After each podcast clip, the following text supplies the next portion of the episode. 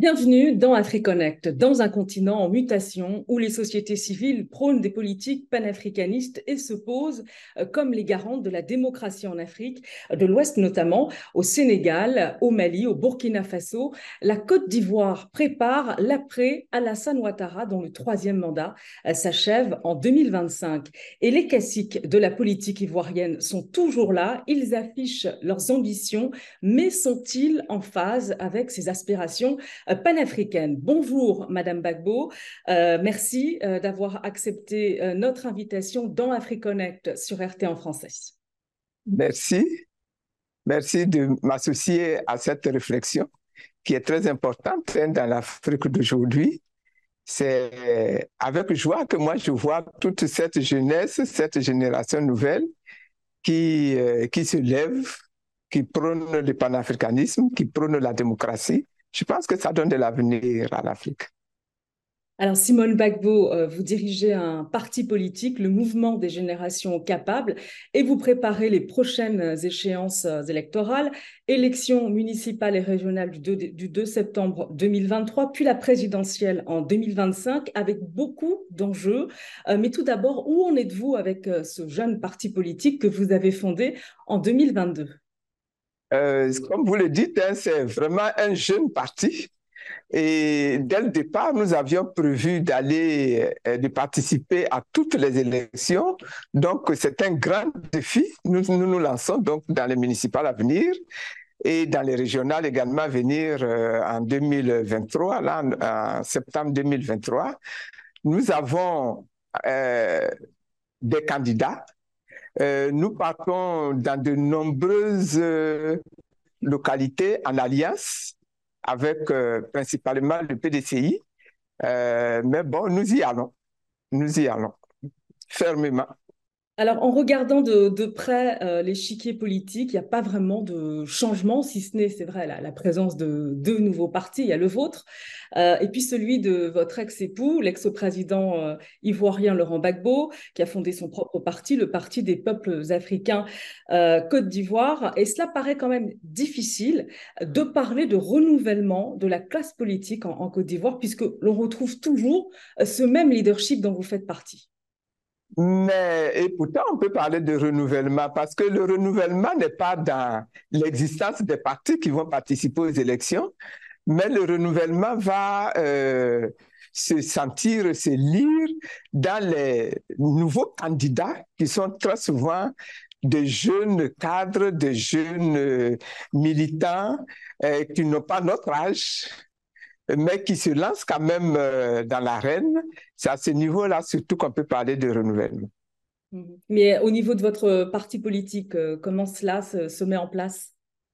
Mais dans mon parti, nous avons également beaucoup de jeunes cadres hein, qui sont recrutés, qui euh, dirigent aujourd'hui le, parti lui-même hein, au sommet mais qu'on retrouve également dans les structures de base, dans les structures locales, qui dirigent, qui prennent donc position, qui, qui, qui mettent euh, la main, j'allais dire, au cambouis pour que les choses avancent euh, correctement. Euh, c'est surtout beaucoup de jeunes, hein, beaucoup de nouveaux.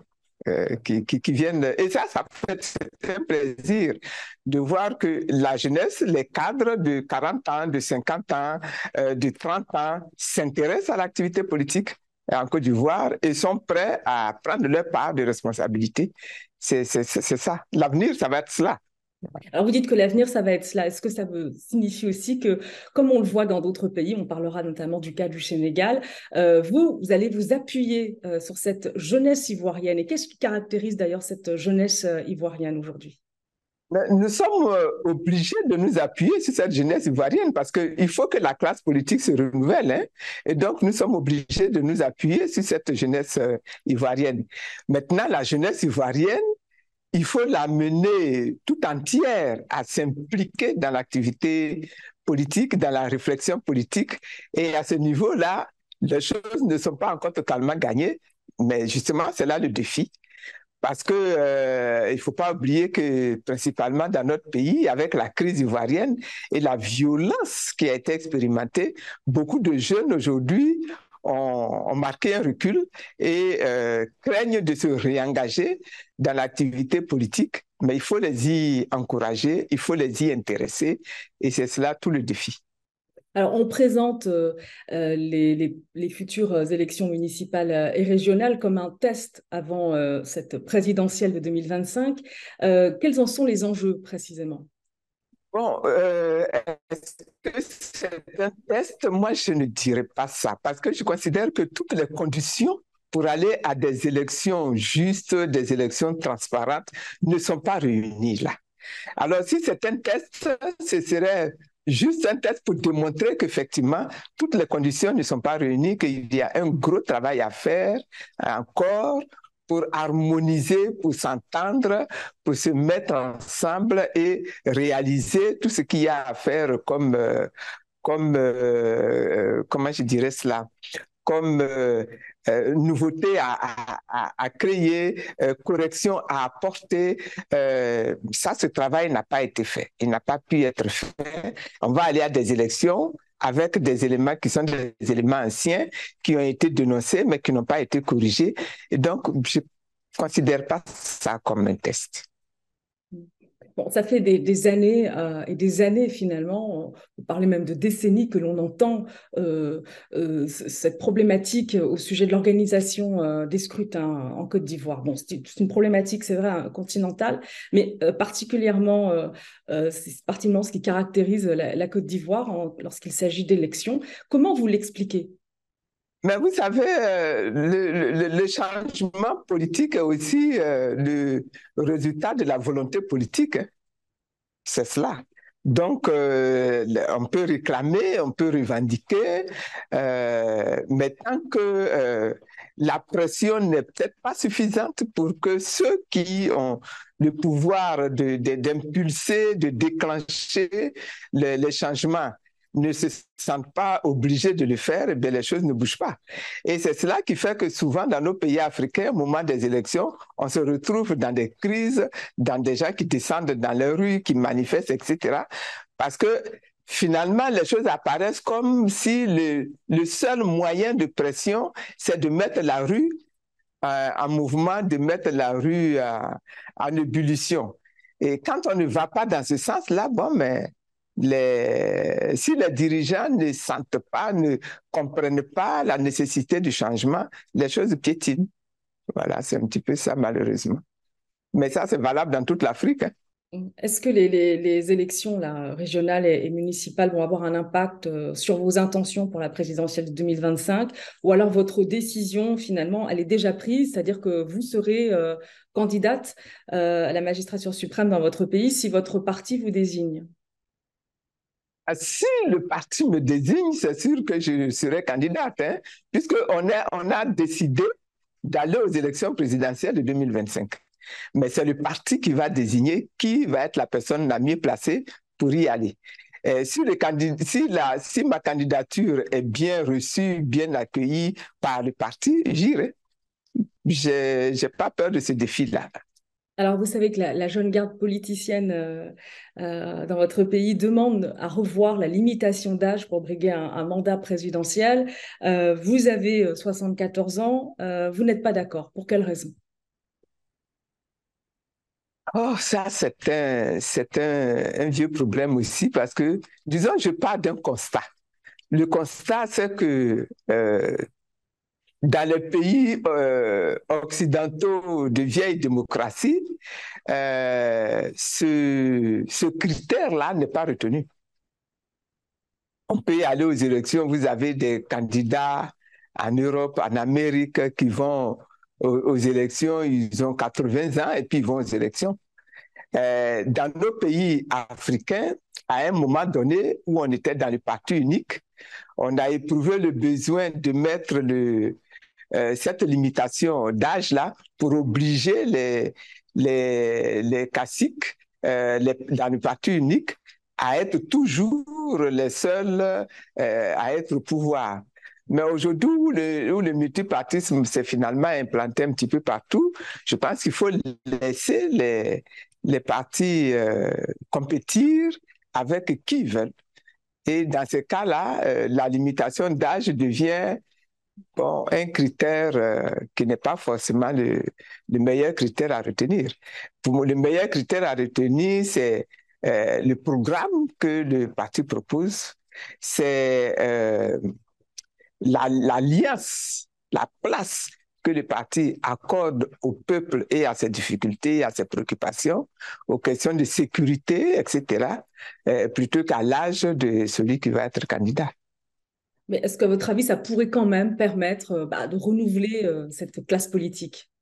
La première chose qui va permettre de renouveler la classe politique, c'est des, euh, comment je dirais, des conditions électoraux qui permettent effectivement la participation de correcte et honnête de tous ceux qui sont concernés par ces élections-là et qui peuvent venir euh, manifester leur opinion euh, en votant. C'est ça la première chose. Mm. Ce n'est pas l'âge du candidat qui va être la première chose. Alors, je sais que vous observez euh, l'actualité politique chez vos voisins, au Sénégal d'ailleurs, où il existe une classe d'opposition très dynamique. Quelle lecture, Simone Bagbo, vous faites des récents événements là-bas, l'affaire Ousmane Sonko, l'annonce de Macky Sall de ne pas briguer un troisième mandat je considère que le président Macky Sall a bien fait de ne pas, euh, de décider de ne pas aller briguer un troisième mandat parce que malheureusement, dans tous ces pays africains-là, euh, quand on parle d'un troisième mandat, ça veut dire qu'on a une constitution qui a prévu qu'on ne fait que deux mandats. Et puis, le moment venu, euh, je ne sais pas si c'est l'appétit qui vient en mangeant, mais euh, vous avez quelqu'un qui a déjà fait ses deux mandats et qui va aller manipuler les textes, euh, la Constitution, pour pouvoir briguer un troisième mandat. Et c'est cela que c'est à ce niveau que le problème se pose. La question du troisième mandat, de mon point de vue, on devrait avoir le courage dans nos pays africain de faire une réforme pour enlever ce critère-là de, de, de, limitation du mandat. Mais ce, ce, ce, travail, cette réflexion doit faire l'objet d'un vrai consensus. Si tout le monde tous les partis concernés par les élections euh, interviennent dans, dans ce débat-là, en dehors des, des, des, échéances électorales, interviennent dans ce débat, et qu'ensemble ils arrêtent, que la limitation des mandats est un critère qu'il faut sortir de nos constitutions, il n'y aura pas de problème. Mais ici, il y a problème. Ça a été le cas euh, à Dakar, ça a été le cas même en Côte d'Ivoire. Parce que vous avez euh, quelqu'un qui, qui, qui, qui, qui dirige le pays, qui est soumis à une constitution, et puis à un moment donné, parce que ça l'arrange, il vient manipuler la constitution pour pouvoir se représenter une troisième fois en utilisant la puissance d'État qui est à sa disposition. Et c'est cela qui crée les problèmes et c'est cela qui fait que les gens manifestent dans les rues parce que euh, on vient imposer euh, par la puissance de, de, l'État, on vient imposer euh, euh, quelque chose consensus et à ce moment-là, évidemment, les gens réagissent mal quelle perception justement euh, les Ivoiriens, euh, euh, quelle, est la perception des Ivoiriens par rapport à ce qui se passe chez leurs voisins? Ils ont pu voir les, les, événements au Mali, la société civile se mobiliser, la société civile qui a soutenu l'opposition au Sénégal. Quelle est leur perception?